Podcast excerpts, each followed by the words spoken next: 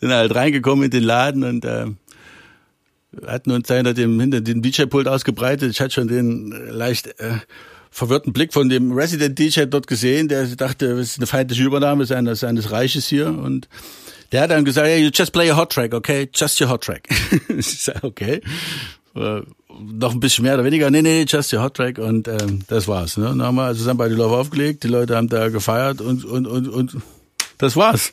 Mein Name ist Steve Clash und das ist der Übernacht Podcast. Ich sprach mit dem DJ Mark J. Clark, der Gründungsmitglied und mittlerweile alleiniges Mitglied des Projekts Boogie Pimps ist. Boogie Pimps ist ein elektronisches Musikprojekt, was sich 1999 gegründet hat. Das erste Release kam 2002, was dann direkt zum Welthit wurde. Wir sprachen über die Anfänge in Erfurt, darüber, wie man mit einer Testpressung auf Vinyl zum Welthit kommt und über das Produzieren von Musik.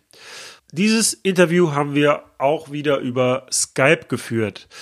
Und bevor es losgeht, wie immer noch meine Termine, wenn du mich mal beim Auflegen sehen oder hören willst. Und zwar, wenn du in der Nähe von Oldenburg bist, da bin ich am 17.10. im Amadeus.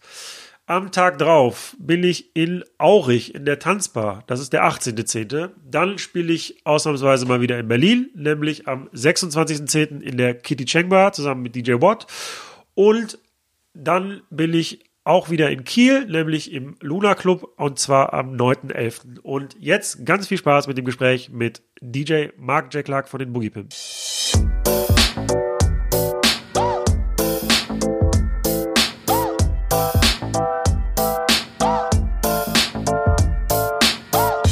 Über Nacht mit Steve Clash. Ich bin der Boogie Pimp, aka Mark J. Clark, das ist mein Künstlername. Und was ich mache, ist, ist relativ schnell erklärt. Ich bin entweder DJ und Musikproduzent oder Musikproduzent und DJ. Das könnt ihr entscheiden. Was, was sagst du denn, wenn du auf einer Party dich vorstellst? Wie stellst du dich wenn, ich, wenn ich mich auf einer Party vorstelle, sage ich meistens gar nichts. Da spiele ich nur Musik. ja, also ich habe ich hab also eigentlich keine keine keine Mikros oder so in der Hand, aber wenn die Leute mich fragen, ist es ein bisschen davon abhängig, wo ich mich bewege. Äh, für die meisten ist ähm, Musikproduzent in der normalen Welt verständlicher und in der Welt, wo wir uns eigentlich bewegen und wo die Leute auf Partys gehen und so, ist der DJ leichter zu erklären. Ah, okay. Ähm, ich habe gelesen, dass du aus Erfurt kommst Richtig. Und dort habt ihr auch die Boogie Pips gegründet. Ähm, wie bist du denn zum Auflegen oder zum Producen überhaupt gekommen? Also ich bin als allererstes zum Auflegen gekommen und äh, das war, das ist schon ganz, ganz lange her. Das ist äh, Mitte der 90er Jahre ist das gewesen. Und zwar war ich da in New York, war im Tunnel und äh, hatte schon eigentlich immer ein bisschen damit zu tun, dass ich äh, Platten in der Hand hatte, ein bisschen mit Hip-Hop zu tun hatte und so weiter und so fort. Und bin aber dann in New York im Tunnel gelandet und äh, äh, glücklicherweise auf der Release-Party damals von These Sounds Fall Into My Mind von den Bucketheads, also von Kenny Dope und so. Und das war natürlich ein einschneidendes Erlebnis. Von da an war ich irgendwie House Music infected und äh, äh, von da an wollte ich natürlich auch DJ werden. Ne? Sag mal, das hat mich schon megamäßig angemacht, dieses dieses Mixen von Tracks, ohne dass man noch die Unterschiede erkennen kann. Ich komme noch aus einer Zeit, da hat ein DJ drei Lieder für drei Runden gespielt oder so, ja, und dann war das auf einmal alles ganz neu. Ja, auf einmal ging es die ganze Nacht durch und man konnte nicht mehr erkennen, welches Lied war welches und so. Und das fand ich halt mega, weil es dann halt doch eine Kunstform wurde. Und äh, das hat mich sehr angemacht, weil ich eigentlich ein studierter Musiker bin. Ich hatte mal klassisch Klarinette studiert in Weimar und ähm, hatte dann so mit dem, mit der, wie soll ich sagen, mit der eines Musikers innewohnten Arroganz auf den DJ geblickt und, äh, und hatte das eigentlich nicht so immer für voll genommen. Und da war es aber dann ganz anders. Dort war es dann auf einmal so, dass ich sage, oh, das ist eine richtige Kunst und das möchte ich auch können. Und somit ging es also für mich Mitte der 90er los. Ich gehe noch mal kurz ein Stück zurück. Du hast gesagt, dass du ein klassisches Studium im Klarinette gemacht hast. Ähm, Genau. Hast du dann auch irgendwann noch mal in Anführungsstrichen einen normalen Job gehabt oder irgendwie ähm, in dem Bereich gearbeitet oder so? Ja, nur ich bin ja ein Kind der Wende, ne? Also als, als ich 16 war, war Wende und äh, da ist halt, ähm, ich war sozusagen mit dem mit meinem Alter von 16 schon in diesem, dieser Begabtenförderung da in Weimar gewesen, in Belvedere. Und äh, wenn die Wende jetzt nicht gekommen wäre, dann dürfte ich jetzt wahrscheinlich ähm, irgendwo Klarinettist in einem Orchester oder so sein. Ausgebildet, aber mit der Wende kam, hat sich halt alles auf den Kopf gestellt. Ne? Auf einmal braucht es da Abitur, da gab es dann nicht mehr die Musikausbildung oder das Musikstudium mit Abitur und so weiter. Und äh, somit hat sich alles, also diese Lebenswege aufgelöst. Ich bin also klassisch auch einer mit diesen gebrochenen Biografien, so was uns allen Ossis ein bisschen eigen ist. Und ähm, äh, somit kam dann halt eins zum anderen, dass die Leute, die sozusagen die Erfahrung des Westens im Musizieren und im Musikgeschäft hatten, einen halt noch eindringlich ans Herz gelegt haben, noch einen normalen Job zu machen oder zumindest eine Ausbildung zu machen, dass man äh, so eine Art Fallback hat, also einen Zustand, auf den man zurückfallen kann und äh, von dort aus halt immer wieder starten kann. Und somit habe ich dann halt ganz normal Abitur gemacht, habe eine Bankkaufmannlehre erfolgreich abgeschlossen und habe währenddessen immer weiter die Musik verfolgt. Problem war halt in der Zeit, da ging es halt drunter und drüber. Das hat dann natürlich leider dazu geführt, dass das äh, Studium irgendwie so ein bisschen unter die Räder gekommen ist und somit habe ich leider das Musikstudium äh, nicht ganz zu Ende machen können, aber ich kann euch versichern, ich habe ausreichend lange studiert, um äh, erfolgreich Musik produzieren zu können. Kannst du dich noch erinnern an den Moment, ähm, als du gedacht hast, okay, jetzt mein Beruf ist jetzt Musiker? Ähm, Gab es so einen Moment? Nee, eigentlich nicht, weil ich komme aus einer Musikerfamilie und eigentlich war das schon von dem Augenblick an klar, wo ich das Licht der Welt erblickt habe. Mein Opa war Musiker, mein Vater, meine Mutter ist Musiklehrerin und alles um einen drumherum war Musik und äh, eigentlich war das andere eher so die Ausnahme. Ne? Also es war klar, irgendwas muss es mit Musik werden. Also ich kann gar nicht sagen, ich mache jetzt Musik, sondern oder wann ich diese Entscheidung getroffen habe, sondern ich konnte nur sagen, es muss, es muss funktionieren, dass man damit Geld verdient, sonst wird's anstrengend. So, also wenn man das, wenn man, wenn man Musik als Hobby betreibt, und bin ich felsenfest von überzeugt, dass alles, was man als Hobby betreibt, nicht mit der gleichen Intensivität äh, äh, gelebt und äh, äh vollbracht wird, wie wenn man, wenn man, wenn man auch was leisten muss. Ja, so und ähm, somit hat sich das eigentlich für mich für nie die Frage gestellt. Alles andere war nur Mittel zum Zweck, damit ich in meinem Leben Musik machen kann. Dann warst du, wie du gerade sagtest, in New York äh, im Tunnel. Ähm, hm? Natürlich auch wahrscheinlich ein legendärer Tag, wenn man dabei ähm, oh, Release von eine... The Bucketheads war. Ja, natürlich. Ich meine, weißt du, das Problem ist ja, währenddessen habe ich es gar nicht geschnallt. das ist ja eine Geschichte, wo ich, ich sag, äh, ich war glücklicherweise da drin und es war halt nur eine mega Party. Ja, aber ich habe damals nicht in dem Bewusstsein da drinnen gestanden, was das mal wird. Ja, der, der, der Song war ja da in New York released. Damals war das noch so eine Zeit, wo halt alles so ein bisschen gebraucht hat, bis es dann bei uns gewesen ist und so, also bis über den Teich geschwappt ist. Das ist mir dann eigentlich erst ein paar Jahre später bewusst geworden, wo ich da eigentlich war und was mich da infiziert hat und und dass man dann halt auch sagen kann, okay, na das ist ja logisch. Ne? Also wenn man sozusagen im Gottes Vorhof Party gemacht hat, dann ist natürlich klar, dass du dann nicht mehr rauskommst. Ne? wie wie kann ich mir denn den Vibe da vorstellen? Also war das damals in New York schon auch so im Mainstream angekommen oder war das auch so eine Nische wie anfangs in Deutschland? Also ich kann mich nur entsinnen, dass der Vibe gigantisch war. Ich habe in dem Augenblick mit Sicherheit nicht nach Mainstream oder Subkultur un unterschieden. Ähm, und ich muss auch ehrlich sagen, ich hatte das damals gar nicht so auf dem Schirm. Ich hatte das eigentlich mit dem Mainstream gar nicht so interessiert, sondern mich hat Musik als solches interessiert. Ich würde mal sagen, aus der aus der Sicht, äh, äh, wenn man das jetzt mal vergleicht mit mit äh, äh, das, was ich aus Deutschland kannte und so weiter und so fort, wärst du nicht im wärst du nicht im Traum drauf gekommen, dass das Subkultur gewesen wäre. Bei der Masse von Menschen, da waren ja alle zusammen, Tracks, Banker, Leute, Touristen und so weiter und so fort, haben die Nacht dadurch feiert. Und äh, äh, da hatte ich eigentlich, sag ich mal, mehr oder weniger nicht kein Kategorisierungszwang und äh, ich würde es auch jetzt kaum einstufen können. Ich kann lediglich halt sagen, dass ich immer so das Gefühl hatte, dass früher die Zeit immer, in der früheren Zeit in der Musik, ähm, das, das Pendel in beide Richtungen ganz gut ausgeschlagen ist. Also es gab natürlich Mainstream und Pop, aber es gab eben halt auch eine sehr starke und in viele Szenen gegliederte Subkultur. Ich da an die Hip-Hop-Zeiten denke, was da großartiges rausgekommen ist, auch House, Techno und das war halt äh, so, dass man, wie soll ich sagen, gar nicht so richtig mitgekriegt hat, dass, dass eine Subkultur gar nicht, äh, oder sagen wir, bezahlmäßig kleiner war. Das waren trotzdem Tausende von Menschen, die da in den Tunnel gegangen sind. Ich kann mich in Sinn, Samstagabend, wenn die in der Straße da diesen Club da aufgemacht haben, gab es ja schon einen Tunnel, gab es ja auch noch das Twilo, die, die Ex-Sound Factory Bar da sind Tausende von Menschen durchgegangen. Ich glaube, im Tunnel waren das fünf, sechs, sieben, achttausend Menschen, die da durchgejagt haben, Freitag, Samstag, Sonntag, an jedem einzelnen Tag. Also fällt es schwer, dass man davon einer Subkultur sprechen kann, aber man muss eben halt auch vor Augen halten, dass das schon New York ist. Und ähm, die großen Städte erzeugen schon eine andere Wahrnehmung bei dem Thema Subkultur. Wenn man da jetzt äh, mal in die heutige Zeit geht und nach Berlin, Bergheim guckt, würde man beim Bergheim nicht davon sprechen, dass das ein Mainstream-Laden ist. Das ist ganz klar subkulturell. Und äh, hat trotzdem mega Besucherzahlen. Ich meine, wenn man sich das anguckt, was da an Schlange steht, wie viele Tage das voll ist und so weiter und so fort, da würden einige Mainstream-Läden wahrscheinlich doch schon gerne davon träumen. Also Subkultur ist gar nicht so einfach zu definieren. Wahrscheinlich liegt das irgendwo in dem Bereich, wo Leute gemeinsam was erleben wollen, gemeinsame gemeinsame Erfahrungen sammeln wollen. Und äh, wenn es danach geht, würde ich einfach sagen, das ist den Jungs damals bei mir auf jeden Fall in New York echt gelungen. Ähm, hast du denn damals deine Platten ähm, auch in Deutschland schon beziehen können oder musste man die dann immer irgendwie aus England oder USA äh, importieren?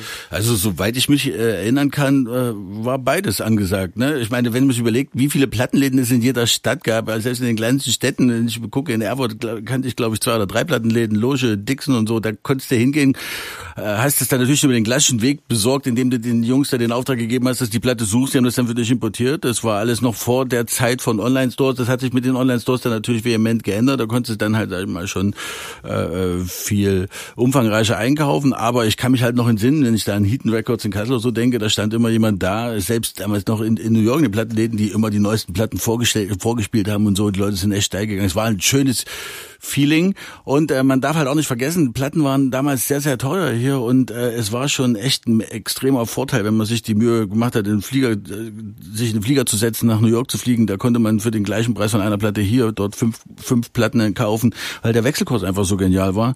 Äh, also man hat da auch schon wirklich das Angenehme mit dem Nützlichen verbinden können. Also es war zusammengefasst doch irgendwie ein aufregendes Ding, sich die Musik zu besorgen. Dann hast du in Erfurt den Juju Club eröffnet. Genau, 97. Genau. Wie, wie kompliziert oder schwierig, beziehungsweise einfach stelle ich mir das vor, als junger Mensch dann in der Heimatstadt einfach einen Club zu eröffnen? Nun ja, als junger Mensch hat man ja die Vorteile, dass man sozusagen äh, noch nicht die Kerben des Lebens in sich trägt, ne? Sag mal, die mit jedem Jahr mehr werden. Das heißt also, man ist dann auch so ein bisschen welpenhaft unterwegs und blauäugig und tritt da ein und legt da los. Im Wesentlichen ist das, was, was dich infiziert, ist die Tatsache, dass du die, dass, dass ich die Leute auf dem Flur tanzen sehen wollte. Dazu brauchst du das drumherum. Und ähm, mit dem drumherum ist es halt so entstanden, dass ich eigentlich schon früher immer versucht habe, einen Tag in verschiedenen Locations zu etablieren, in irgendwelchen Diskotheken oder in irgendwelchen, in irgendwelchen ähm, Studentenclubs, damals PH Erfurt oder sowas.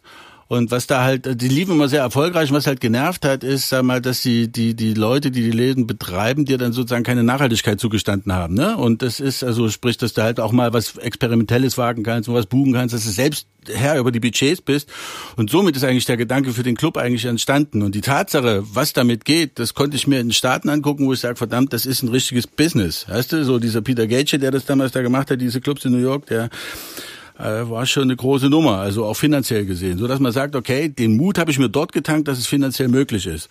Und äh, dann stößt du halt in Deutschland auf wie soll ich sagen, auf, also auf das Deutsche, ja, auf Behörden, auf, auf, äh, wie soll ich sagen, auf, auf Dinge, die äh, nach dem Prinzipverfahren, was nicht prinzipiell erlaubt ist, ist ausdrücklich verboten, ja, und ähm, so war das halt damals auch. Es war halt ein neues Ding, ja. Es, natürlich hatten die hatten ja alle schon Erfahrung mit Diskotheken, aber halt eben nicht mit Clubs und ähm, die Finanzen dafür aufzutreiben, sich da und dort das Geld zu borgen, halt auch mal mit dem Ellenbogen rauszufahren und sagen, verdammte Scheiße, ich gehe jetzt ein Risiko ein, was ich noch nicht finanziell abgedeckt habe, aber hoffe, dass der Gegenüber versteht, dass ich halt dann in einem halben Jahr bezahle. das, äh, das war, sag ich mal, damals so die, die Prägung. Und ähm, da kann man schon sagen, man hat Leute gefunden, die einen befürwortet haben, von Stadtverwaltung bis sonst wohin. Da hatte ich also auch viele Fürsprecher, die auch, wie soll ich sagen, auf den Kleinen ein bisschen aufgepasst haben, dass der da quasi nicht untergeht, weil damals, guck mal, was war, was 97, war ich 23. Und ähm, dann äh, gab es die, die dich halt belächelt haben und generell ist es immer immer das Gleiche. Ja? Ernst genommen wirst du eigentlich in diesem Business bis heute nicht. Ne? Sag mal, was wenn es um wenn es um eine wirtschaftliche Leistungskraft geht. Also nicht in der Provinz. Vielleicht ist das in Berlin anders, wenn man sich da anguckt, dass die eine richtige Exportkultur mittlerweile vom Clubbusiness da etablieren. Aber ähm, letztendlich hilft da nur eins, der feste Glaube daran, dass dein Scheiß die anderen interessiert. Was anderes ist es nicht. Ja? Und äh, um diesen Scheiß sozusagen so, so gut wie möglich zu präsentieren, fängt man halt an und verfeinert das ganze System. Bessere Sound, besser Licht, besser Bar, besser dies, dass die Leute sich wohlfühlen. Man kriegt auch mit, dass nicht alles im Leben sich nur um Musik dreht, sondern dass Musik sozusagen so der Gatekeeper für eine gute Laune am Abend ist so, ne? Und und dass die meisten Leute, sag ich mal, gar nicht sich für die alles nicht gar nicht so sehr um Musik dreht, auch wenn ich sage, dass das heute auffälliger ist, als es vor 20 Jahren war. Äh, aber letztendlich muss man den Leuten zugestehen, dass sie eben halt äh, sozusagen mit dir wachsen und wir sind mit dem Publikum gewachsen. Und ich fand, das war eine aufregend spannende Erfahrung. So, ja, also auch schmerzlich, Nerven, Nerven aufreiben, von Anwälte bis Glück war alles dabei. Du hast gesagt, dass du ähm, dich als Musiker und DJ immer ja, ja, das eher so als aus einer Hobbysicht gesehen hast und nicht aus so einer Business-Sicht. War das beim Club genauso oder also, dass du Kunst machen wolltest oder gab es irgendwann den Moment, wo das so geswitcht ist und du gedacht hast, okay, das ist jetzt ein reines Business nur noch für mich? Also ich, ich, ich will mal so sagen, bis, bis vor New York war, also bis vor dieses Erlebnis mit, mit, mit, mit, mit New York war für mich Techno-Musik überhaupt nicht existent. Ja, ich war also vorher das, was man klassisches Indie-Kind nennt. Ne? Ich fand Pearl Jam geil und Red Hot Chili Peppers und so. Ne? Und ähm, und hab da, wie soll ich sagen, generell auf dem Beat mit der Verachtung geschaut, die auch heute dir immer wieder über den Weg läuft, wenn Leute sagen, Beat ist bum bum und das kann ja jeder. Ne? Und äh, erst mit der Nummer, dass das, das, also wie soll ich sagen, dass es nicht nur hart, düster, Nebel und Blitzlichtgewitter ist, sondern dass es halt auch Love sein kann, ne? So und und und Drag Queens und und und Asexualität und das Ausleben von Seiten, die man sein ganzes Leben in der Samstagnacht behalten kann, ohne dass man sozusagen sein Leben auf den Kopf stellen muss. Weißt du, was ich meine? Ja, ist, ähm, das, das ist eben äh, eine Nummer, die, ähm, die ich äh, ähm, äh, in, in Staaten gelernt habe. Deswegen kann ich halt nicht sagen, ich habe DJing als Hobby betrachtet, sondern, sondern in, ich habe es erst gar nicht auf dem Schirm gehabt und dann habe ich schon begriffen, dass das ein richtiges Profi-Ding ist. Man hat ja damals schon gesehen, dass die Leute um die Welt touren und so weiter und so fort. Und da gab es Marusha und sonst wie im Westbam Leute, die auch schon zu der Zeit in Erfurt aufgelegt haben, als ein Chouchou und Boogie Pimps noch bei Weitem oder Mark J. Clark bei Weitem nicht zu denken war. Weißt du? Also man konnte da schon sehen, dass da was ging. Gab ja N4 und solche illegalen Läden hier bei uns und und und und, und da war mächtig, was los. ja. Und dass es da um was ging, hast du gesehen, wenn die Türsteher die Fresse voll gekriegt haben. Also hast du auch schon gesehen, dass es da um Geld ging und so. ja. Und das ist das Einzige, wo ich sage, das ist das, was ich, was ich gleich übersprungen habe. Diese Hobbyphase habe ich gleich übersprungen. Ich habe es gleich als professionelles gesehen. Ne? Ja, damit meinte ich jetzt vielleicht auch nicht das, das professionelle Betreiben der Sache, sondern hm. eher ähm, so die künstlerische Sicht darauf. Also mache ich das jetzt, weil ich irgendwie den Gewinn optimieren will oder mache ich das, weil ich irgendwie Kunst machen will und den Leuten Spaß auf der Tanzfläche bringen will. Das meinte ich also ich damit. würde ja, ich würde gerne gerne immer mal eins sagen: Jemand, der Musik macht, jemand, der Bücher schreibt oder der Bilder malt oder der sich generell in einem kreativen Output bewegt, ja, der macht es generell von Anfang an und nur aus einem kreativen Aspekt. Alles andere muss man sich dazu addieren. Verstehst du? Ja, die ganze ganze Kiste, dass man das als Business braucht und die Tatsache, dass man, dass das Business auch funktionieren muss, weil das, weil das sonst Ämter und Steuerbehörden und so nicht interessiert, ob du ein verrückter Künstler bist. Weißt du? Das ist das, was man dazu lernen muss. Angefangen hat das alles nur aus einem einzigen Grund: Liebe zur Musik.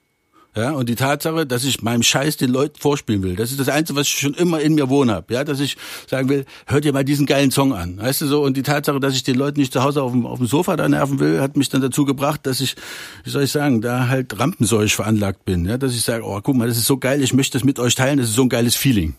Ja.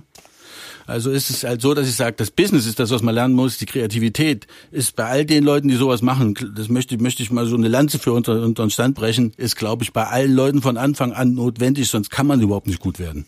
Wie lang hat es denn dann gedauert, bis dieser Funke für Hausmusik dann auch in Erfurt übergesprungen ist? Weil du meintest, am Anfang haben die Leute das noch nicht verstanden, was man da macht. Nee, nee, die Leute haben das schon verstanden. Also der, der, der, der Punkt ist, dass man halt immer lernen muss, dass man selbst erstmal verstehen muss. Weißt du wie? So, also was man anbietet.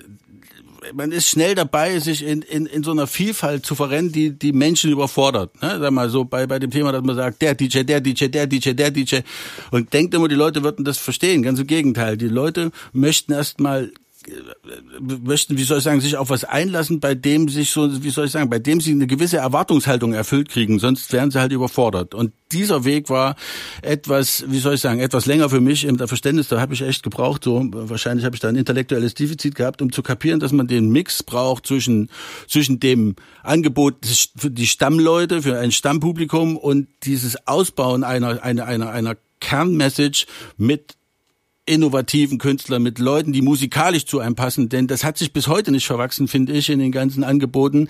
Das, das gab es also jetzt die letzten 20, 30 Jahre in der Permanenz, dass Leute Namen buchen und nichts weiter sich dabei denken. Die buchen einfach nur den Name und droppen den Name und denken, dann muss das halt auch passen. Aber so ein Name kann durchaus eben halt halt auf einer Techno-Party erscheinen und ist ein House-DJ oder so, weißt du, ich meine? Und das ist, ähm, das ist so ein Ding, wo ich sage, diese, diese Sensibilität, dass man da akribisch vorgehen muss, egal ob das jetzt ein weltweit gefeierter Superstar ist oder nicht, den Leuten geht's nach einer Stunde auf die Ketten auf deinem Floor, wenn der Typ, den ich nicht die, die, die Erwartung eines Haus- oder Technoladens erfüllt, ja? sondern nur wenn, wenn Namen äh, gedroppt werden. Das habe ich aus beiden Seiten so gesehen. Als Clubbetreiber ist mir das so, äh, habe ich den Weg lernen müssen und ich habe es auch als DJ oft genug erfahren, dass äh, du dann vor Leuten stehst, die eigentlich Trends hören oder sonst wo oder oder oder, was weiß ich in England also einfach nur kurz dann bei dir Love wollen, obwohl du da mit Platten reinmarschierst, dass du eigentlich den ganzen Abend bestreiten könntest, dann geht's nach fünf Minuten wieder nach Hause, weißt du oder so. Ja, also die Bandbreite zwischen dem, was du gerne was du gerne vermitteln möchtest und der, der Punkt, was die Leute sich von dir nehmen, das kannst du am besten in einem Club steuern, den du auch künstlerisch in der Hand hast. Du hast gerade gesagt, dass in der Zeit 97, ähm, hattest du gerade von Marusha und Westbam gesprochen. Das war ja auch die, die Hochzeit von Love Raid und Mayday und solchen großen Veranstaltungen in Deutschland. Ja. Ähm, hatte ich das auch in deinem, in deiner Position als Clubbetreiber irgendwie beeinflusst oder kam eher die Inspiration dann tatsächlich noch aus den USA oder wo immer? Also natürlich hat mich das beeinflusst, auch die USA und die Erlebnisse, die ich da gesammelt habe in New York und so, haben mich beeinflusst. Äh, äh, es gibt generell total viel Inspirationsquellen, die da einen Einfluss auf dich ausüben können, aber natürlich war das eine, eine, eine große Zeit, vor allem, was in der Zeit darf man ja nicht vergessen, das weiß man dann immer erst in der, in der, in der, in der Retrospektive, dann äh, hat man ja das Gefühl gehabt, das hört nicht auf, es, wir rennen von, von, von einem Höhepunkt zum anderen, das hat gekribbelt, die Leute waren sozusagen eine willige Herrscher im, im, im im, im, im, im Four to the Floor. Und äh, das, das ist natürlich, äh, wie soll ich sagen, das geht natürlich in deiner, in deiner Art und Weise, wie du einen Club machst, wo du Mut hernimmst, wo, sag mal, auch, auch extravagante Sachen aus der Taufe zu heben. Äh, das nimmt natürlich Einfluss auf dich, ganz klar. Dann hast du 1999 hast du Mirko kennengelernt und ihr habt dann hm? zusammen die Boogie Pimps gegründet. Genau. Ähm, du hast erzählt, dass er damals schon Erfahrung hatte mit, mit dem Produzieren und du hast es dann quasi äh, Learning by Doing. Ähm, wie kann ich mir das vorstellen? Also auf was für ein Equipment habt ihr produziert und ähm, ja, wie, wie lange also hat es gedauert, bis da was Brauchbares rauskam? Losging, in der Zeit, wo wir angefangen haben, war ja Hardware noch ein wichtiges Thema. Da war mit Computern noch nicht so, noch nicht so die Leistungskraft im, im Studio, wie das heute der Fall ist. Ja, damals hast du halt ein Mischpult gehabt. Ne? Wir hatten halt klassische Behringer Eurodesk. Viele Kanäle für wenig Geld. Ja, und ähm, äh, hat aber gut funktioniert. Und dann hast du eben halt auf dem Sampler geackert. Ne? Wir hatten Akai S6000. Das war damals das Ding seiner Zeit. Dafür haben wir schwer gespart, da habe ich meine Eltern schwer angepumpt, dass ich mir den kaufen kann. Und dass wir den im Studio etablieren können. Ja, und dann hat dann halt Mirko dann mehr oder weniger gezeigt, wie die ganze Kiste da mit Cubase funktioniert. Ne? Damals war ja Cubase ja quasi über MIDI-Spuren deine Audiogeräte außerhalb getriggert und dann hast du das, was da rauskommt, wieder aufgenommen. Entweder in einem, in einem Mehrspur äh, Tascam äh, Multitrack-Recorder oder wenn der Rechner schon ein bisschen Leistung hatte, dann auch, sagen wir, auch schon wieder im, im, im Rechner. Ich kann mich noch entsinnen, so die erste Plugin-Zeit war damals Waves, wo wir auch die Somebody Love da nochmal mit abgemischt haben und abgemastert haben und so weiter. Äh, äh, aber das war eigentlich so der Weg. Die Schwierigkeit war, es außen herum alles synchron zu kriegen, ne? über MIDI-Verkabelung, Klickern, Triggern, aufnehmen und so. Und dann haben wir eigentlich, wie soll ich sagen, so die Geschichte mitgemacht, wie die ganze Transformation halt stattgefunden hat von, von Hardware zu Software, von, von, von WAV zu MP3, von, von CDs brennt bis hin zum Uploaden. Also wir haben, das war, wie soll ich sagen, dann für uns alle eine Learning by Doing Nummer. Davor war das, glaube ich, eine ganze Zeit lang relativ klar, wie das läuft externe Instrumente werden aufgenommen und dann wird das dann abgemischt und die Tatsache, dass sich das verändert hat, äh, äh, da sind wir genau reingesprungen. Das heißt, dass ich habe sozusagen das Ende der Oldschool noch mitgemacht und äh, von da an war es für uns eigentlich ein, ein permanenter Weg äh, zu verstehen, wie es funktioniert. Also da, vor allen Dingen zu vertrauen, ob der Sound aus dem Rechner gleichwertig schlechter oder besser ist als als als die Nummer, die von außen halt kommt, ne? Weil Rechner produzieren einfach einfacher ist als außenrum zu produzieren. Also sag ich mal mit Hardware und und und und und MIDI wegen. Gab es denn dann damals schon die Möglichkeit, das auch direkt auf der Tanzfläche zu testen? Also die Möglichkeit, äh, wie, lass mich überlegen, wie war das? Also es kam dann die CD-Player äh, bei der Somebody to Love hatten wir, ja klar, ne, wir hatten schon diese CDJ 500 oder wie die damals hießen, ne? Ja, so, hatte ich auch, ja, ja. genau. Ja, genau. Also die waren da schon da. CD brennen und testen war auch klar, äh, äh, aber äh, das musste halt, wie soll ich sagen, das ging nur in der Testnummer. Also du hättest damals nicht im Leben nicht mit einer CD auf einen fucking Dancefloor aufschlagen können. Da hätten die Leute dich gelyncht, ne? Und äh, äh, so Platte war schon wichtig. Also Fakt ist, testen, wenn es gut ist, äh, Kohle zusammenkratzen, bei Randmusik in Leipzig anrufen, 700 Raketen hinlegen und auf die Platten warten. ja, ich habe gelesen, ihr habt von, von Somebody to Love, die hieß ja am Anfang Salt Shaker, habt ihr so eine Na, genau. Privatpressung gemacht. Wie viel Platten muss ich da bestellen am Anfang und was hat das gekostet? Ja, da kann ich mich noch an einen Satz erinnern.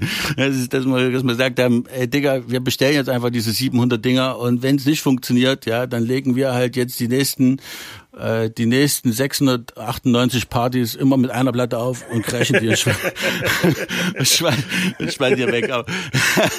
Es ist dann Gott sei Dank anders gekommen. Fakt ist, damals hat das halt noch so funktioniert, äh, dass du den DJs äh, eine Platte in die Tasche gesteckt hast. Eine Platte hat halt auch einfach eine andere Haptik, Wertigkeit. Ich muss das Thema ja jetzt hier nicht ausbauen. Ich bin halt auch kein Freund von diesem, früher war alles besser. Aber äh, ich bin ein Freund von der Tatsache, dass, dass Sachen ihren Wert transportieren müssen, am besten ohne Erklärung. Und das ging halt damals mit Platten und CDs besser als heute mit MP3s.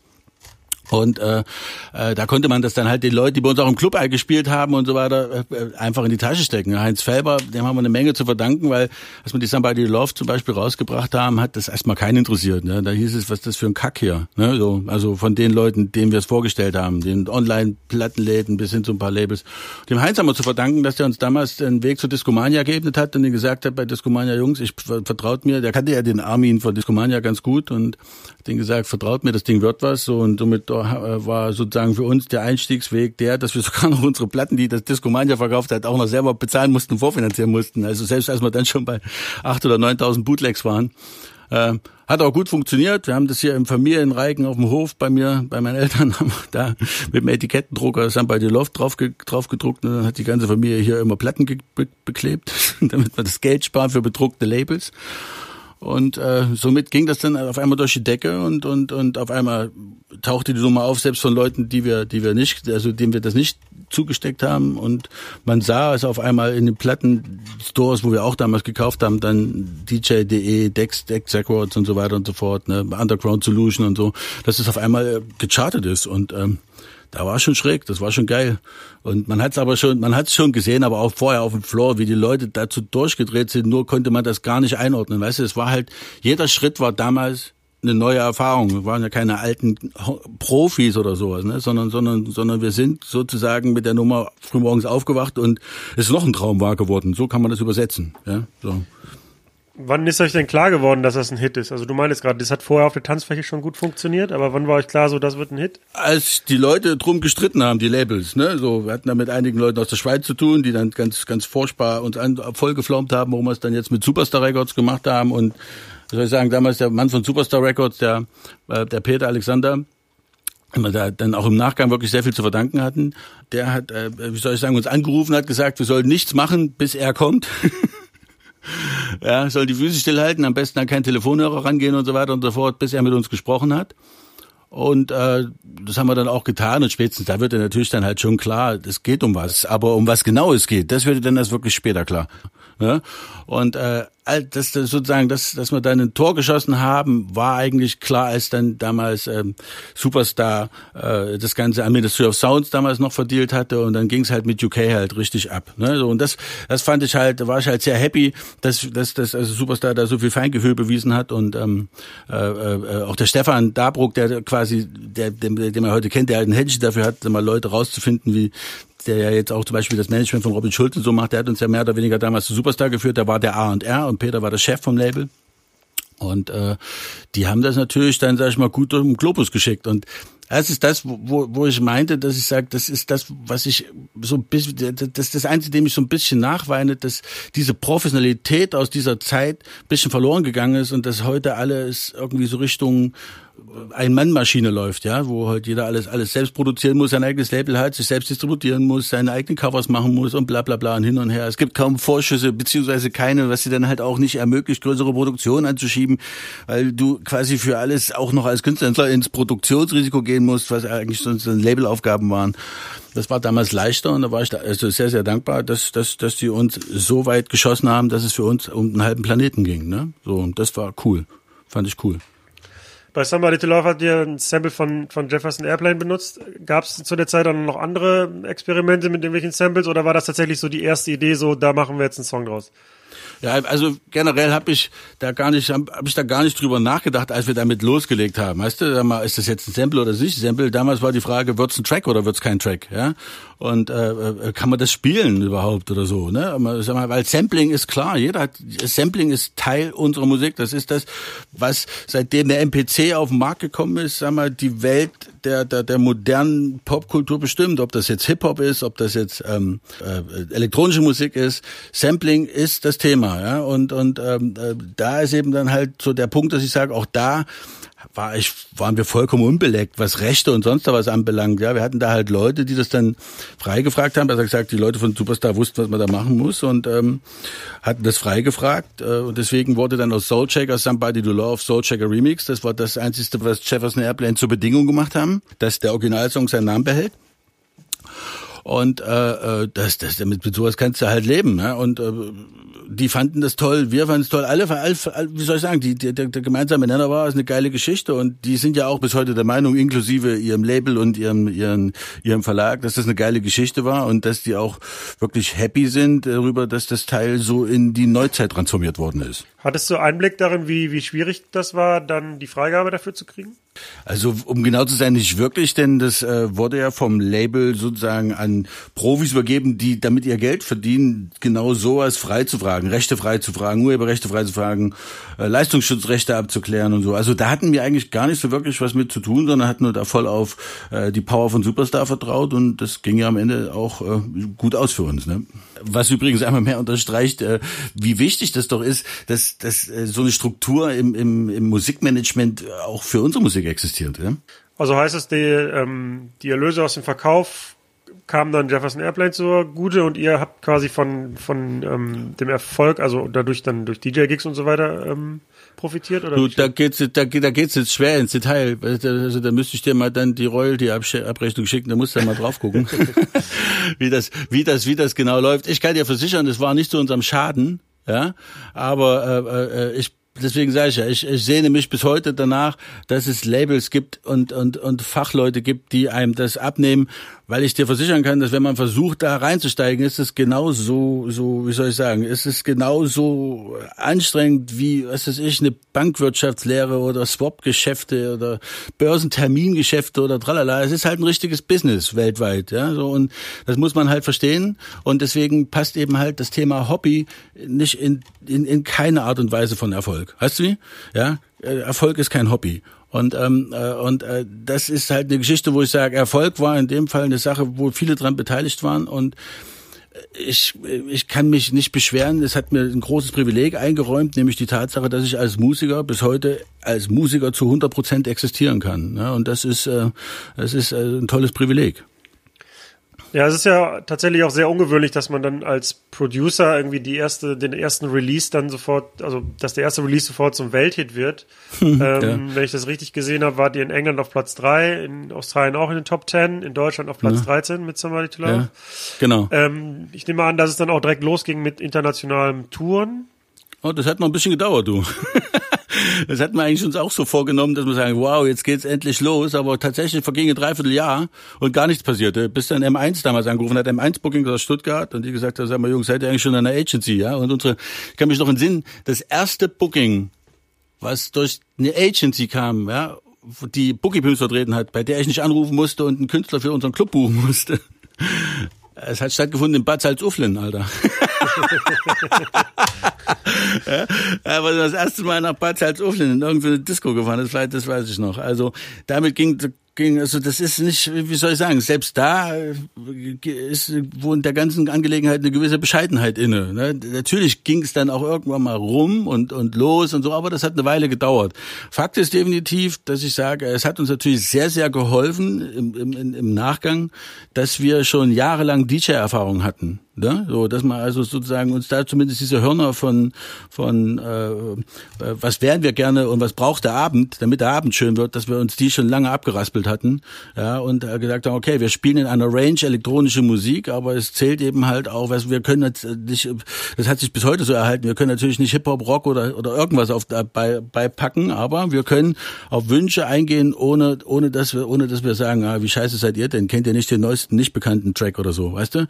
Das hat uns sehr geholfen geholfen, dass wir, dass wir, dass wir, dass wir, dass wir wissen, dass Publikum auch seine Liebe einfordert. Ne? Ich nehme an, das ist dann auch hilfreich, ähm, um Gigs zu bekommen, wenn man halt tatsächlich auch auflegen kann und in der Lage ist, halt auch irgendwie eine, eine Crowd zu entertainen. Ähm, gibt ja auch häufig Pro Produzenten, die auch gar kein großes Interesse an Auflegen haben, aber die dann durch ihren Erfolg dann quasi gezwungen sind zu touren und so dann war das mal, spielen ja. die ihren Hit, spielen die ihren Hit und Danach wird es dann langweilig auf der Tanzfläche und das ist natürlich dann auch ein Vorteil, nehme ich mal. So, so war das mal, bis klar war, dass sich so in der zweiten Hälfte der Nullerjahre die klassische Form der Musikverwertung doch sehr stark geändert hat, wenn nicht sogar bis in einen, einigen Teilen nicht sogar abgeschafft hat und durch die neuen Sachen noch nicht so richtig ersetzt war. Und äh, wie dramatisch sich das eigentlich geändert hat, oder dass sich das Upside Down gedreht hat, beschreibt eigentlich also die Tatsache, wenn man sich überlegt, früher hat man äh, eine Promotour für sein neues Album gemacht, ja, und äh, heute ist es genau umgekehrt. Äh, heute kann man dank seines neuen Albums erst auf Tour gehen, damit man Content anzubieten hat und ähm, das ist eben halt eine Geschichte, bei der es halt absolut zwingend notwendig ist, dass man eben halt auch extreme Entertainment-Skills äh, hat. Deswegen ist es eigentlich, äh, wie soll ich sagen, die, hat sich die Tatsache wirklich gewandelt, dass es nicht mehr die, die reinen Nerds in ihren, in ihren abgeschlossenen, verdunkelten Studios gibt, die für, für den, der gut auf der Bühne performen kann, sozusagen die Ghosts machen, sondern äh, es ist halt echt notwendig mittlerweile, dass du halt äh, als Multitalent und Schweizer Taschenmesser funktionierst. Bin mir nicht sicher, ob das gut oder schlecht schlecht ist. Ähm, es ist aber halt einfach eine Feststellung, die sich, die, die äh, unwiderlegbar die Musikszene auf den Kopf gestellt hat.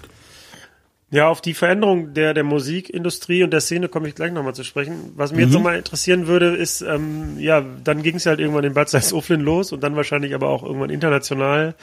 Und Ja, klar. Ne? Vorher habt ihr beide ja wahrscheinlich eher nur in Deutschland gespielt, nehme ich mal an.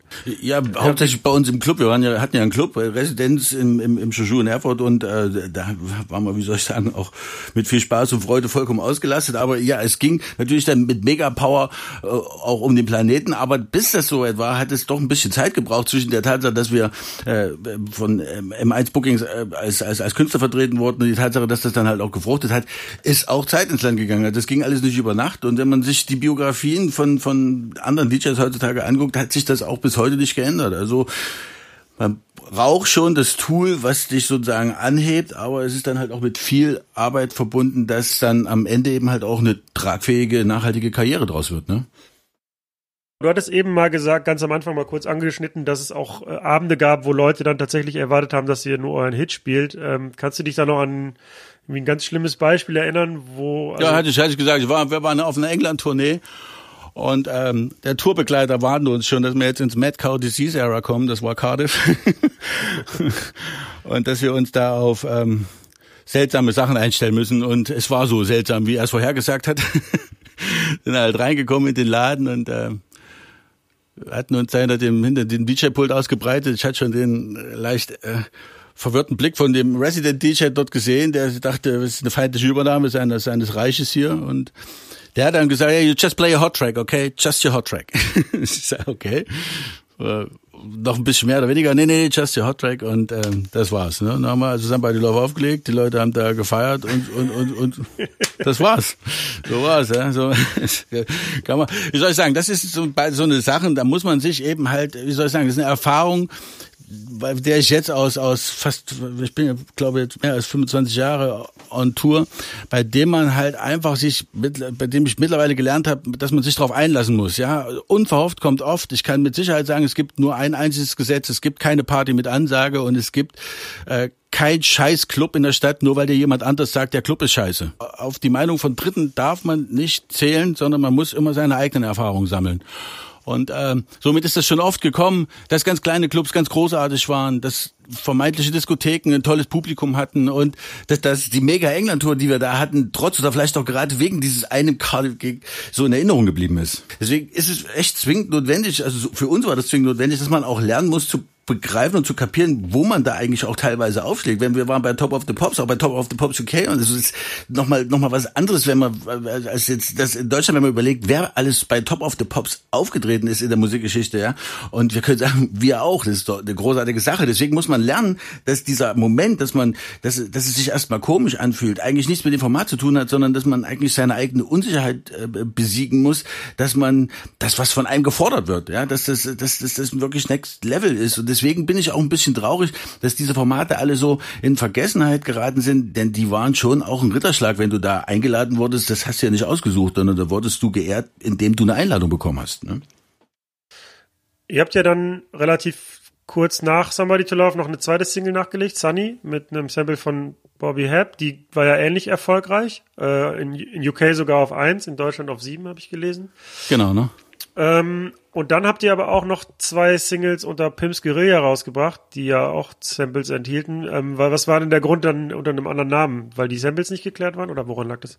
Ja, zum einen natürlich das, so ging das ja damals äh, los. Das ist ja auch bis, hat sich auch bis heute nicht geändert, dass die, die Bootlegs natürlich deswegen Bootlegs heißen, weil eben dort eben halt einige Fragen äh, noch offen sind. Andererseits ist das auch so ein Gentleman Agreement gewesen in, in, in, der, in, in, in der Musikindustrie, dass du ähm, erstmal natürlich äh, im Kleinen testen kannst, ob dieses Ding überhaupt Potenzial hat. Und wenn das dann Potenzial hat, dann steigen dann auch die größeren Labels ein und versuchen dann halt auch die Dinge in die richtige Richtung zu schieben. Aber ja, natürlich, zum einen war das halt so, weil es äh, diese, diese Sample Clearings äh, noch ausstanden zum Teil und äh, natürlich, weil halt auch so eine Bootleg eine ganz andere Sexiness hat, wenn das in dem, in dem Record Store auftaucht. Die Leute wissen, dass die Dinger äh, sozusagen endlich sind, meistens stark limitiert sind und äh, das ist schon was Exklusives hat, so ein Ding in der Hand zu halten. Das hat ja keiner hinterhergeschmissen, die wurden nicht bemustert und so weiter und so fort. Also bei Bootlegs musste es schnell sein und es hat dir dann auch oftmals so ein Alleinstellungsmerkmal verschafft als DJ.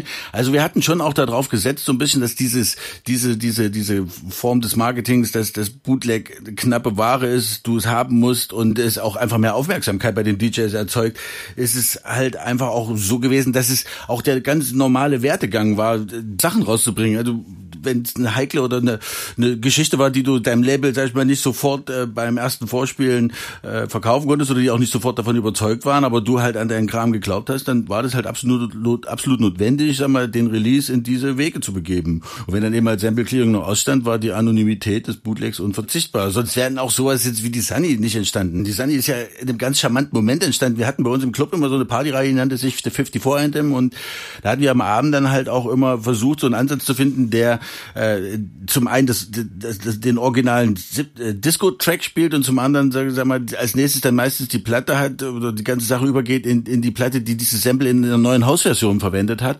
Und ähm, das hat die Leute wirklich, also auch, es war wunderschön zu beobachten, wie die Leute da durchdrehen, wenn die zum Beispiel bei einer Dermi von den Pointers ist das, dass wir so zappeln und nicht genau wissen, wo die Reise jetzt hingeht und dann auf einmal poppt in diesem Song der Refrain auf, der äh, das Sample von Make Your Move äh, enthält. Und ich kann mich entsinnen, wie die Leute, als die Sunny gehört haben im Original, wo Bonnie M wirklich fast mit Tränen in den Augen aufleuchtet, wo ich sage, das wird unser nächstes Ding.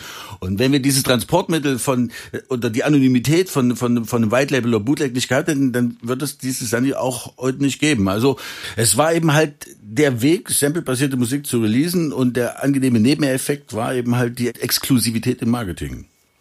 Ja, das ist ja ein ähnlicher Ansatz, den auch damals die Disco Boys verfolgt haben. Also die haben jetzt nicht das Original und den Remix gespielt, aber die haben ja immer wieder auch so Disco-Originale ähm, in ihren Sets verbaut und das fand ich auch genau. immer sehr inspirierend irgendwie, weil das halt nicht, ähm, ja, es hat sich halt unterschieden von dem, was, was andere Künstler in der Zeit gemacht haben. Die haben es von uns allen am besten gemacht.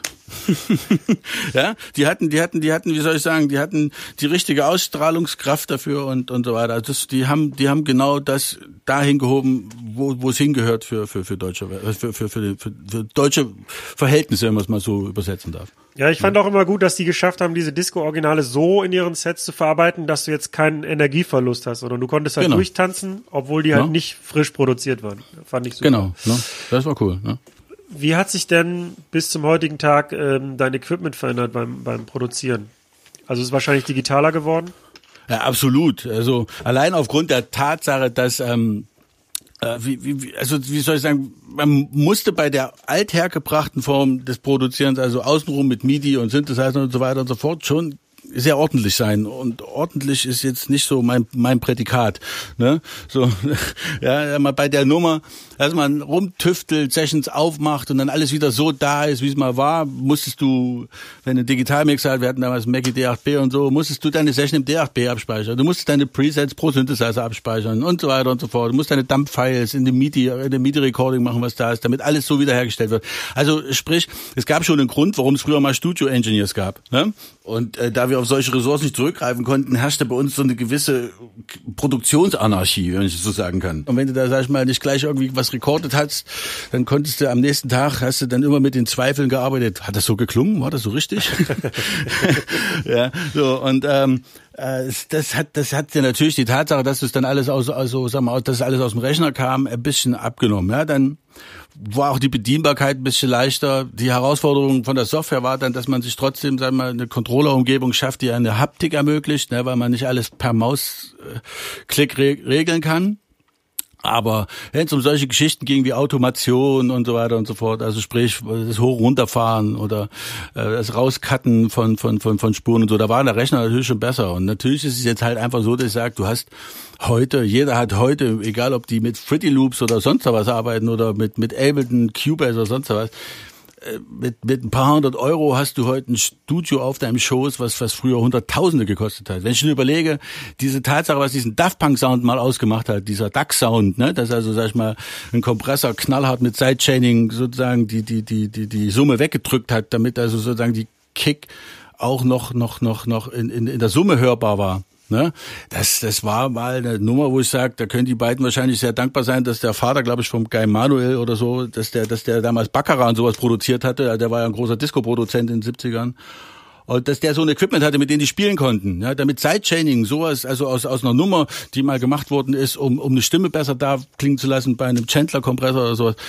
Das, also, dass das ein, ein, ein, ein, ein musikalisches Tool wurde für unsere Musik, das geht nur, wenn du damit spielen kannst. Und wenn du spielen kannst, nur, wenn du das schweineteure Zeug irgendwie vor dir liegen hast. Und somit war es eben halt absolut notwendig, dass so eine Transformation einfach mal eingeläutet werden musste von Hard zu Software. Ganz einfach, weil du ja auch mitkriegst, dass äh, äh, die, die, die Veränderungen im Sounddesign, äh, sag mal, dann halt auch zunehmen. Die anderen Leute äh, offensichtlich da ja nun nicht alle Millionen in, in Hardware investieren und du musst eben halt auch wieder dabei bleiben. Gibt es so ein gewisses, ge- gewisses Maß an Ausgleich zwischen Ökonomie und und und äh, dem Verliebten äh, seiner seiner seiner Tools. Aber wenn du das eben halt beruflich machst, musst du halt auch einfach mal, ich sag mal, neudeutsch wettbewerbsfähig bleiben. Das macht halt heute absolut notwendig, dass man halt auf Software setzt ähm, und macht es eben halt auch, wie soll ich sagen, nicht obsolet, trotzdem, sagen wir mal, seine Schätzchen der Hardware zu behalten.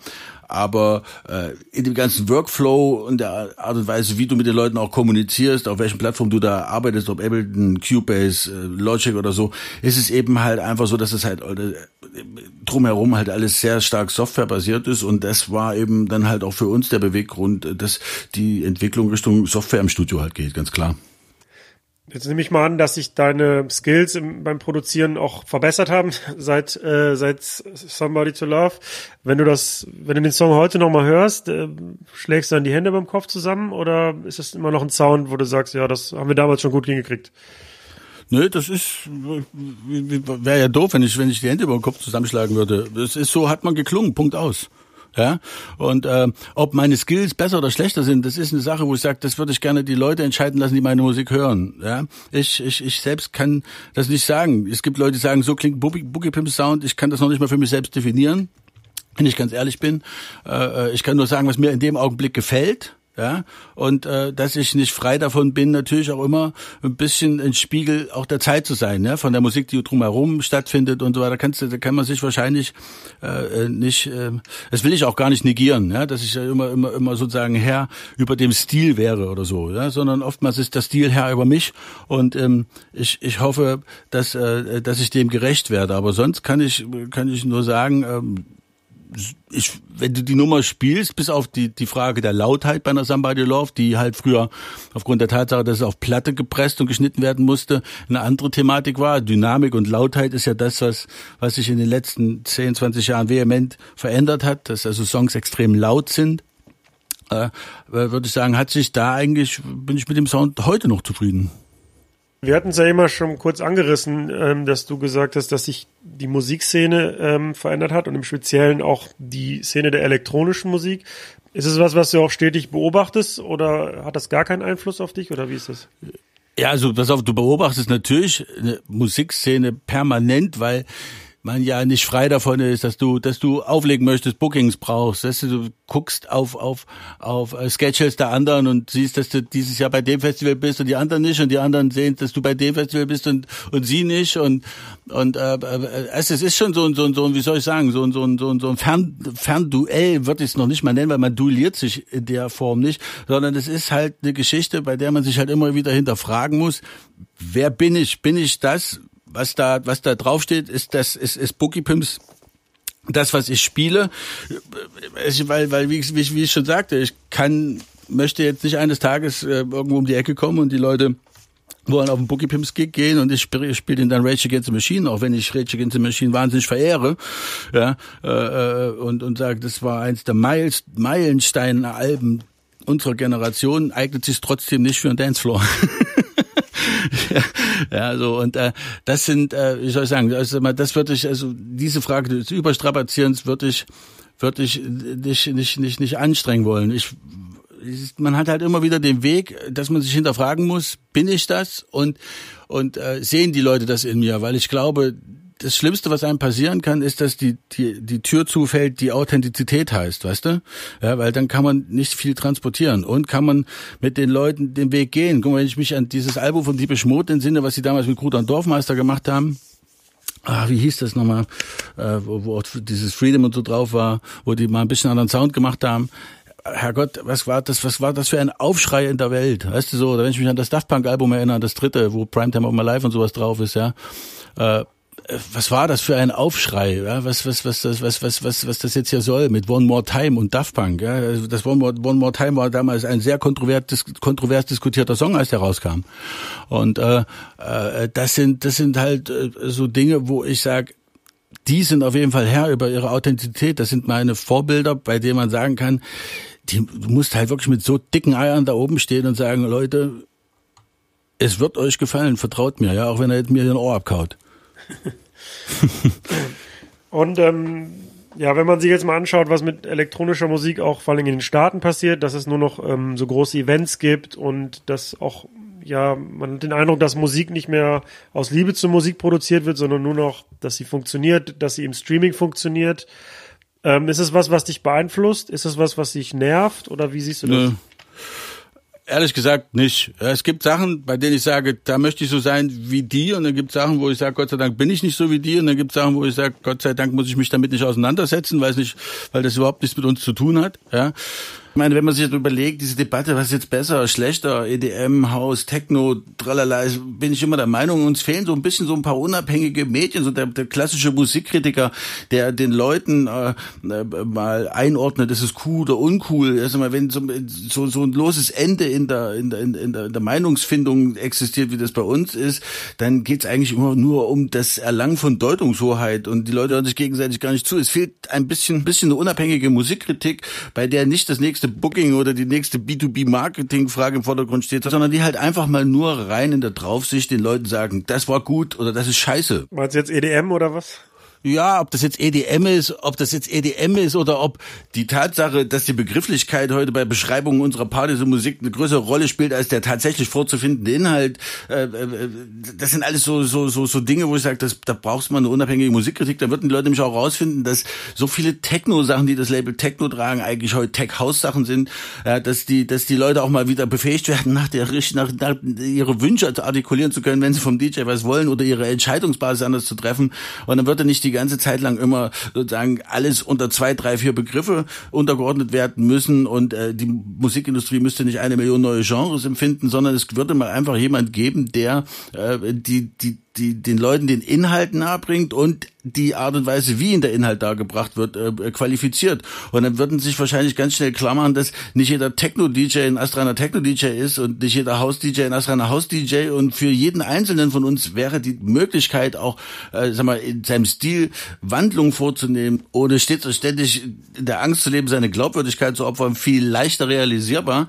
Und äh, deswegen muss, muss ich halt auch sagen, man sieht es ja gerade an diesen, an diesen Partyformaten, wo dann auf einmal, sag ich mal, äh, äh, Techno jetzt zu Girly Power äh, mutiert und, und, und, und Hausmusik zu einer, zu einer Form von, von früher war alles besser Retro-Partys äh, eingestampft wird, bei denen ich mich vehement wäre, äh, das so zu sehen, weil man irgendwie dann doch mal den Leuten erklären müsste, vielleicht ist das nicht die Frage von, von äh, alt oder neu, sondern die Frage von gut oder schlecht nicht, ja, wo man jetzt mal sagt, ja, nach 20, 30 Jahren Hausmusik fängt es an, sich zu kristallisieren, dass es gute Tracks gibt, die eben halt so ewig leuchten werden in, in, in unserer Musik und dass eben halt andere Sachen verschwinden und die Leute würden auch, sag ich mal, sich nicht andauernd dahinter verstecken können, sagen, ja, das ist aber alt und meins ist neu, weil neu nicht automatisch besser ist. Und deswegen brauchst du eine Instanz, die den Leuten erklärt, dass besser, besser ist, dass zehn Jahre alte House-Tracks, sag ich mal, nicht zwangsläufig dazu führen, dass man jetzt Retro-Partys machen muss, sondern dass diese Tracks eben halt ein, ein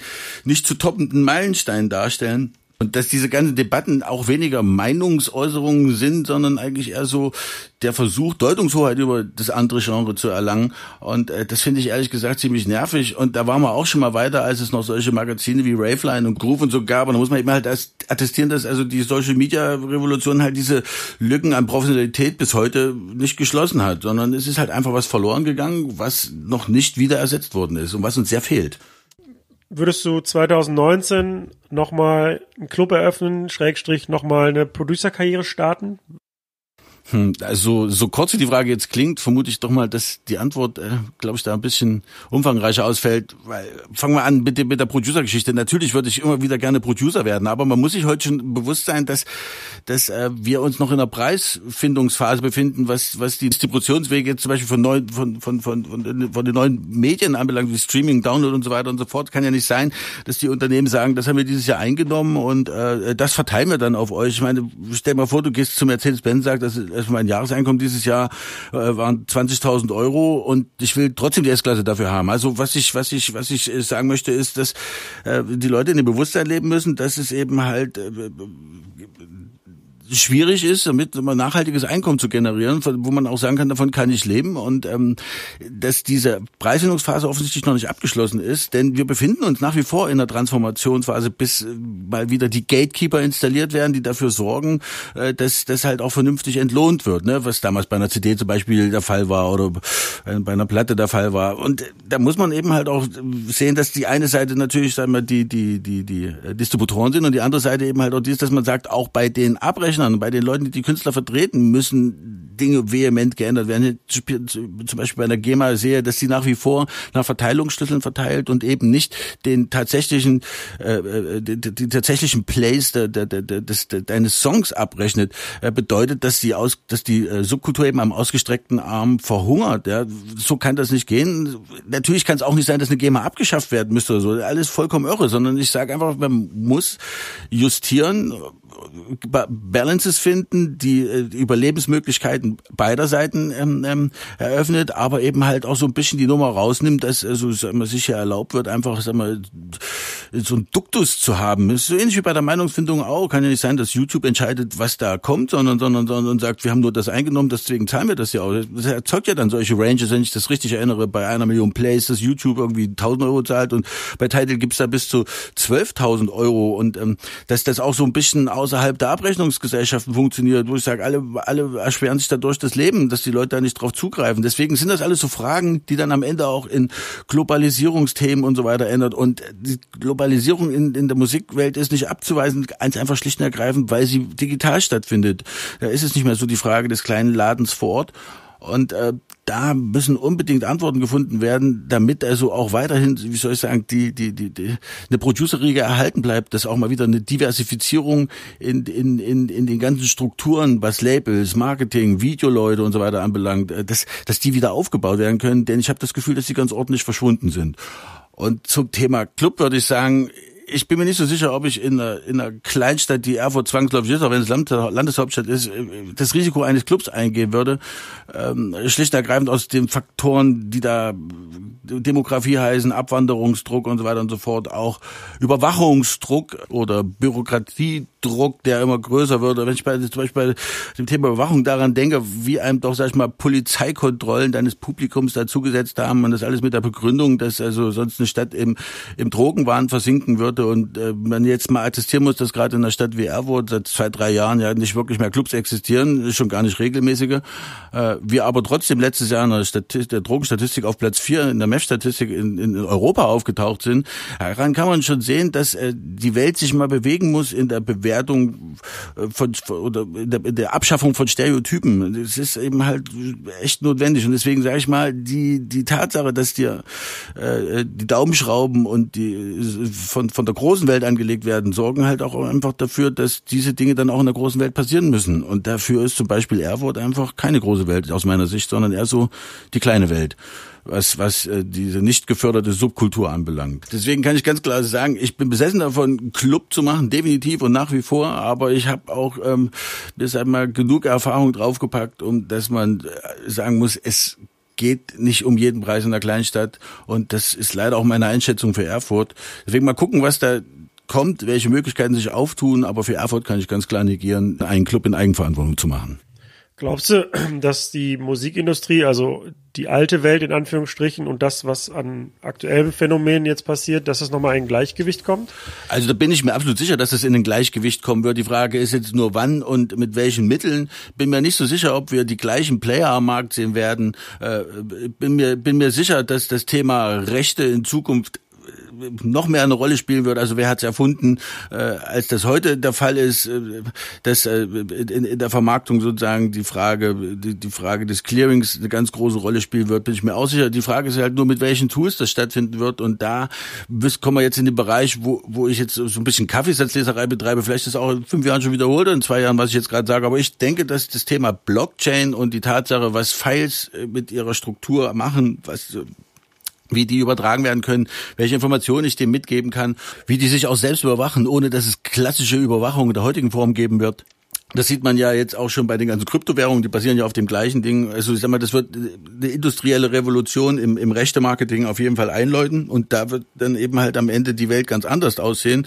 Äh, ich sag mal, was den Vertrieb von Musik anbelangt, sind wir ja jetzt eigentlich nach meinem Dafürhalten beim Ende der Fahnenstange angekommen. Ja, wir sind im Streaming angekommen. Jetzt ist nur noch die Frage, wie schnell alles umfänglich auf der Welt zur Verfügung steht aber dass wir vom, das, dass die Transform für mich ist die Transformation vom, vom Tonträger in seiner klassischen Form äh, hin zu, zu Musikstreaming in der Benutzerform halt abgeschlossen ist und die Tatsache, dass früher der Besitz sozusagen den Ausschlag gegeben hat bei, bei, bei, bei der Gewinnerzielung, äh, wird jetzt, steht jetzt die Frage im Raum, wie wird einfach nur die Benutzung dessen vernünftig äh, entlohnt. Und dort äh, sind wir gerade, wie gesagt, in der Findungsphase. Das hatte ich ja schon, schon erwähnt.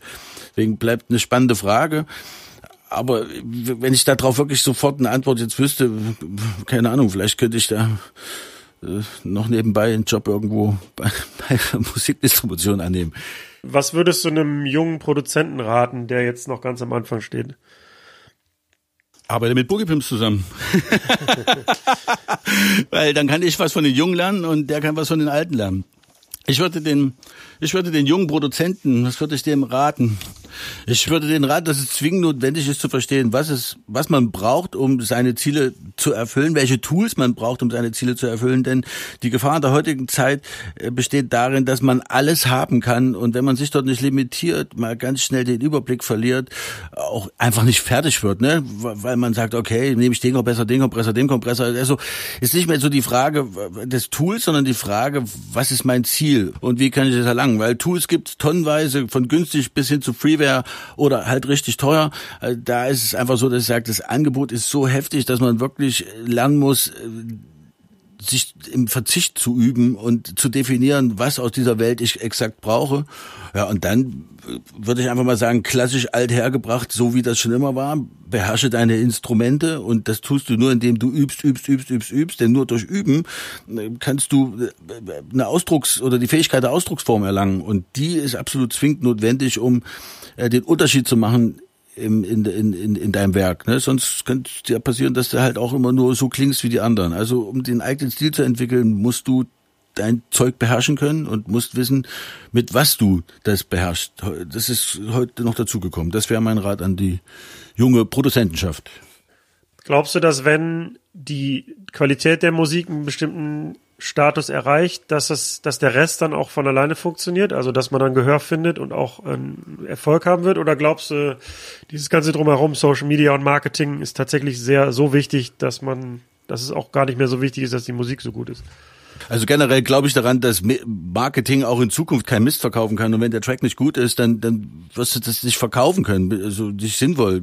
Deswegen sage ich, natürlich muss dein, dein Track äh, eine hohe, eine hohe Qualität erfüllen oder eine, eine, eine hohe Innovationskraft transportieren, wenn man es mal, wenn man es mal, wenn man es mal so sagt. Ähm, äh, bin mir absolut sicher, dass die Qualität eines Songs nicht durch die Frage des Marketings beantwortet wird, sondern dass das Marketing an sich äh, äh, den eigenen Qualitätsmaßstab hat und sicherlich ein gutes Marketing und außerordentlich, außerordentliches Marketing auch dafür sorgen kann, dass durchschnittliche Musik eben halt auch auf dem, an dem Markt etabliert wird. Aber ich sage mir nicht, dass die Qualität vom Marketing auch die Frage nach der Qualität von Musik beantwortet. Das sind für mich einfach nur zwei Seiten einer Medaille. Ich will es mal so sagen, keine Seite kann ohne die andere leben in dem Spiel. Und deswegen ist das halt auch die Frage, wo ich sage, natürlich ist gutes Marketing notwendig, um entdeckt zu werden. Denn wenn die Leute glauben, dass sie per se mit, äh, entdeckt werden, nur weil, weil ihr Zeug gut ist, wird ganz schnell, sag ich mal, die Enttäuschung an deine Tür klopfen. Denn so funktioniert's halt nicht. Es war auch schon früher so, als du Demo-Tapes verschickt hast, wie viele wurden davon nicht gehört. Und du musstest halt hinterhergehen und das, dafür sorgen, dass der halt mal in der richtigen Zeit, äh, sag mal, sein Ohr am, am Kassettenrekorder hat. Das hat sich bis heute nicht geändert.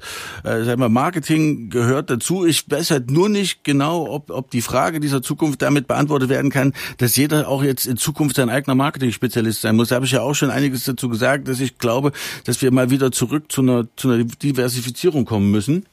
Und ähm, äh, äh das sehe ich mal problematisch aus. Sonst kann ich nur sagen, wenn du nicht früher dafür, wenn du nicht früher geklappert hast, dann hatte ich auch keiner entdeckt. Und, äh, und ich bin mir absolut sicher, dass es auch so bleiben wird, egal ob Social Media Tools da eine Rolle spielen oder ob das in Zukunft Facebook heißt oder wie auch immer das in Zukunft heißen wird. Fakt ist definitiv, ein gutes Produkt braucht auch immer eine gute Verpackung und und äh, da ist die einzige Frage, die man die man sich halt einfach stellen muss. Äh, gibt es mal wieder Wege, die du beschreiten kannst, die äh, in einer gewissen Art und Weise automatisiert sind, wo du dir einfach Sachen in in in in, in, in, den Vertriebsweg geben kannst, wo man sagt, es, ich habe das schon schon den geilen Track hergestellt jetzt wäre es schön, wenn sich daran scheitert, äh, dass, dass ich ein scheiß Marketing-Spezialist bin, weil ich nur, nur weil ich mich da noch nicht so richtig drum gekümmert habe. Und wie gesagt, das sind die Sachen, die ich auch schon vorher gesagt habe. Es fehlt die Diversifizierung. Ich glaube felsenfest daran, dass die Menschheit deswegen weitergekommen ist, weil sie sich spezialisiert hat. Und nur, dass wir jetzt so eine, so, so eine Delle darin haben, was die Spezialisierung und Diversifizierung im Musikmarketing anbelangt, äh, bin ich trotzdem davon überzeugt, dass das in Zukunft auch anders gehandelt werden wird.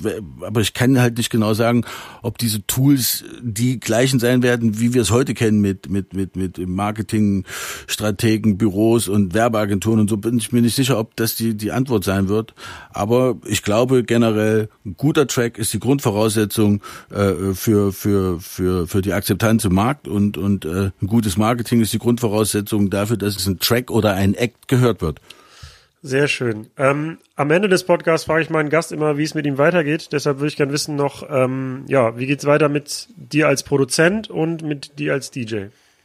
Mit mir als Produzent. Das ist geht's so weiter, wie ich das die letzten 20 Jahre schon beantworte. Ich mache immer Musik, weißt du, immer, immer, immer, immer, immer. Im Bett, im Kopf, ja, im Studio, wenn ich an den Tasten sitze, äh, immer. Äh, ich werde halt äh, leider Gottes halt immer auch ein bisschen kritischer mit mir selbst, aber ich werde immer Musik machen. Ich werde immer DJ sein und sonst kann ich den Leuten nur empfehlen, auf bookiepimpsday vorbeizuschauen. Dort finden alle Informationen zum Boogie Pimp und was ich mache, welche Musik rauskommt und so weiter. Oder ihr abonniert meinen Podcast, dann habt ihr zumindest, was die DJ-Mixer anbelangt, äh, sag mal, eine sichere Quelle, denn das Auto aktualisiert sich ja automatisch. Und sonst kann ich nur sagen, ich hoffe, die Zukunft wird so aussehen, dass ich, um es mit den Worten von Deichkind zu sagen, Berufsmusiker bleiben kann und Produzent und DJ.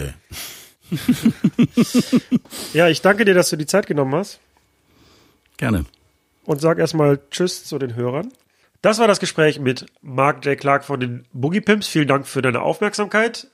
Ich würde mich sehr freuen, wenn du einen Screenshot von meinem Podcast über deine Insta-Story teilst und uns beziehungsweise den Übernacht-Podcast verlinkst. Und natürlich freue ich mich über eine 5-Sterne-Bewertung auf iTunes und vielleicht gefällt dir ja auch noch Folge 57 mit Daniel Haxmann. Neben der Musik ist es ja heute wahnsinnig wichtig geworden, ein gutes Image zu haben als Künstler und diese Images müssen halt ständig quasi ähm, kreiert werden und über Instagram hauptsächlich oder auch eben Facebook ähm, zirkulieren. Und das setzt ähm, quasi Musiker auch unter einem ziemlichen Druck, weil man muss eigentlich im Prinzip ständig halt irgendein Bild kreieren, irgendein Image kreieren und man ist ja eigentlich Musikcreator und nicht unbedingt Image Creator. Also man ist ja kein visueller Künstler, sondern man ist Soundkünstler.